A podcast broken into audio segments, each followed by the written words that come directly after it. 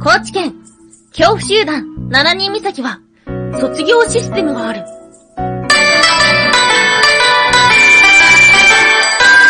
ンは、妖怪について知りたい。はい、空飛ぶワンタンです。ワンタンは妖怪について知りたいということで、この番組は普段キャラクター業界で働いているワンタンが、日本におけるめちゃくちゃ面白いキャラクター妖怪についてサクサクっと紹介している番組です。この番組のスポンサーはともさまさん、とか世界遺産とかを語るラジオなど放送されています。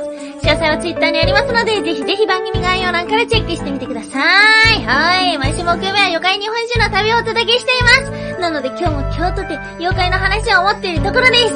はい。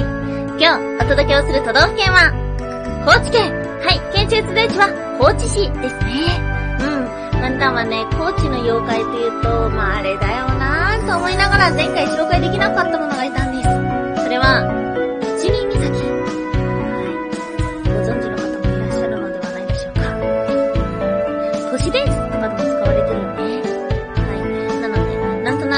そうだ。なんとなく集団でいてなんとなく怖そうで、あまり話なんてないんじゃないかなって思っていたんです。なので、まあ、前回調べなかったんですけども、まあ、やはり高知の妖怪として、これは調べなければいけないと思って、今回調べてきました。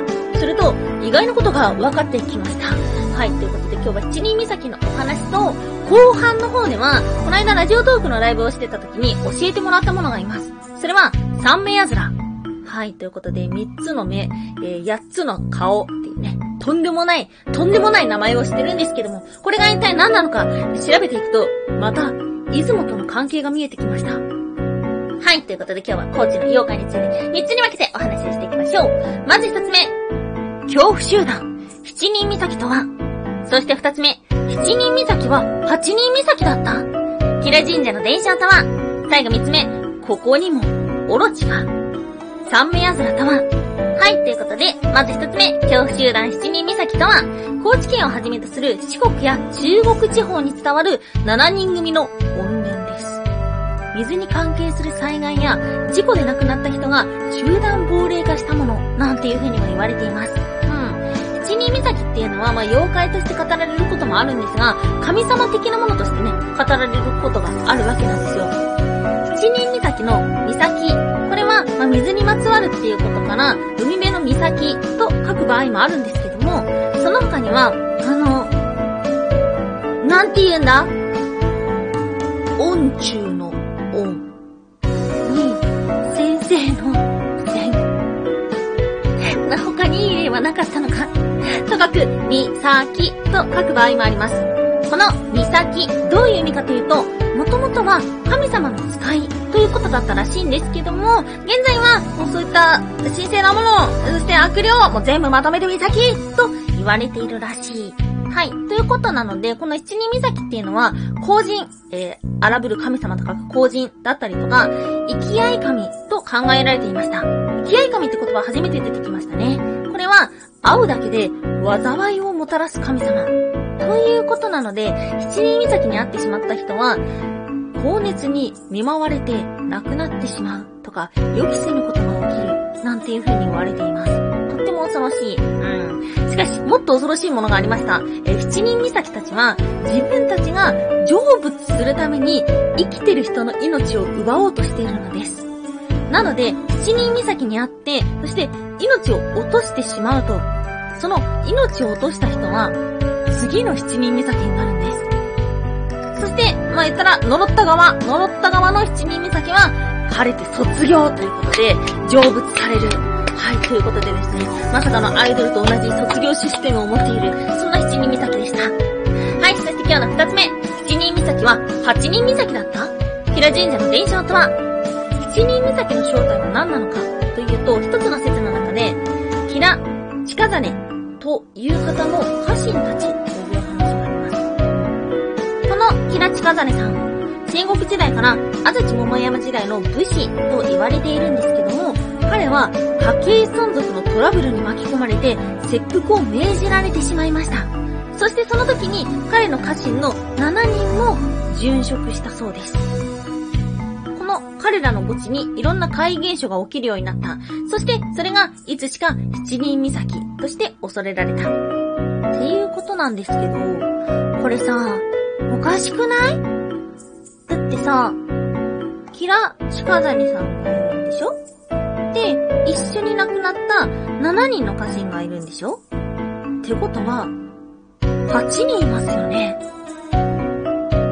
果たして、この中の誰が7人目先になれなかったのか、そして残った怨念は今どこにいるのでしょうか？ゾウゾウゾウゾウゾウゾウゾウゾウゾウってする話をしました。はい、それでは。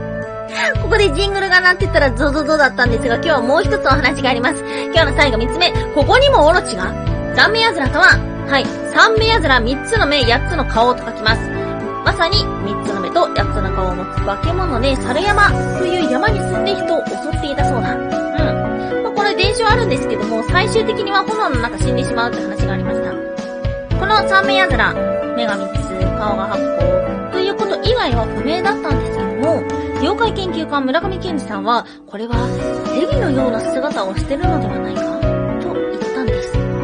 実は、高知県には、8つの頭のオロチ、ヤツラオというものがいるみたいで、もしかしたら関係しているっていうか、同じなのではないか、と考えたそうです。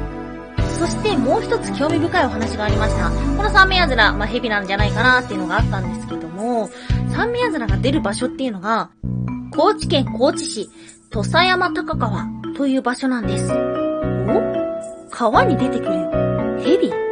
ということで、もしかしたら、ヤマタのオロチ的なものだったのかもしれません。はい。ヤマタノオロチ、有名な大きな蛇がいるんですけども、その正体は、フィー川という大きな川そのものだったのではないかというものがあります。もしかしたら、この三目ラっていうのも、大きな川だったのかもしれません。ワン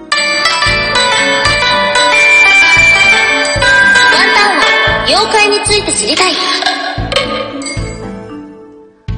おやすみもいもい。推しの壁紙になりたい気持ち、わかる。はい、おやすみもみっていうのはワンタンがポイムプーこと言いたいコーナーです。で、ポイムがなんだかよくわかってないから、ポイムプーことしか言えないコーナーです。この気持ち、わかる派とわからない派いますよね。なんかね、いや、このさ、なんて言ったらいいんだろうな。その、わー、すげー、わーみたいな感じで、私を見てみたいな、そういう気持ちもあるかもしれないんですけど、もう本当に、本当にもうなんかさ、尊いみたいな感じの時ってさ、干渉したくないの。ワンタンは、どうしようもないやつだから。だから、私の干渉しない世界で幸せになっていてほしい。でもその幸せの姿を見ていたいっていうことで、ワンタンは最近すごく気持ちがわかるものっていうのが、推しの壁紙になりたいです。はい。わかる方がいたら、わかるよっていうふうに教えてください。はい。ということで今日もお聴きいただきましてありがとうございました。以上、その飛ぶワンタンでした。